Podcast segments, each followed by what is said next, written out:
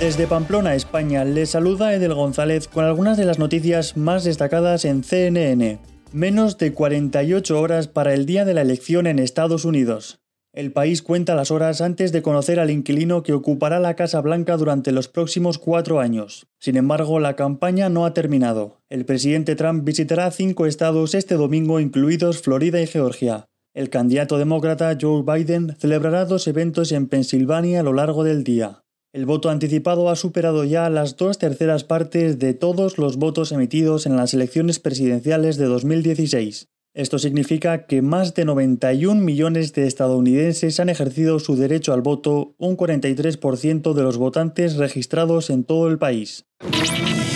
España sufre una segunda noche de disturbios por el incremento de las restricciones. Varias ciudades como Barcelona, Bilbao o Logroño vivieron una segunda noche de disturbios en medio de protestas contra las medidas anunciadas por las autoridades para frenar la propagación del coronavirus. La policía realizó 33 arrestos en Madrid durante la noche después de que varias multitudes tomaran las calles poco antes de la medianoche. 12 personas resultaron heridas, entre ellas tres policías. En los últimos días, el gobierno español introdujo límites más estrictos en el movimiento de personas y en algunas actividades. España registra al menos 1.180.000 casos de COVID-19 y más de 35.000 personas han muerto por esta causa desde el inicio de la pandemia.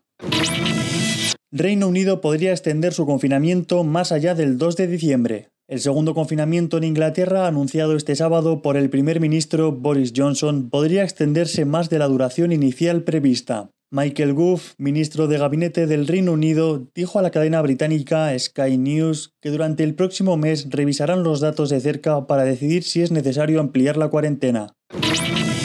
El supertifón Goni toca tierra en Filipinas y causa al menos cuatro muertos. Un supertifón azota la parte norte de Filipinas con vientos catastróficos e intensas lluvias según la oficina meteorológica del país. Al menos cuatro personas han perdido la vida, entre las que estaría una niña de 5 años que habría sido arrastrada por el agua después del desbordamiento de un río. Más de un millón de personas han sido evacuadas y las autoridades calculan que unas 30 millones podrían verse afectadas por el tifón. Goni es la tormenta más fuerte registrada en cualquier parte del mundo en lo que va de año. Antes de tocar tierra en Filipinas, tuvo vientos sostenidos de 225 km por hora e incluso ráfagas de 310 km por hora. Este supertifón es equivalente a un huracán de categoría 5 en el Atlántico, categoría que alcanzó el huracán Katrina en 2005. Después de tocar tierra, Goni fue degradado a tifón, aunque mantiene vientos superiores a los 200 km por hora.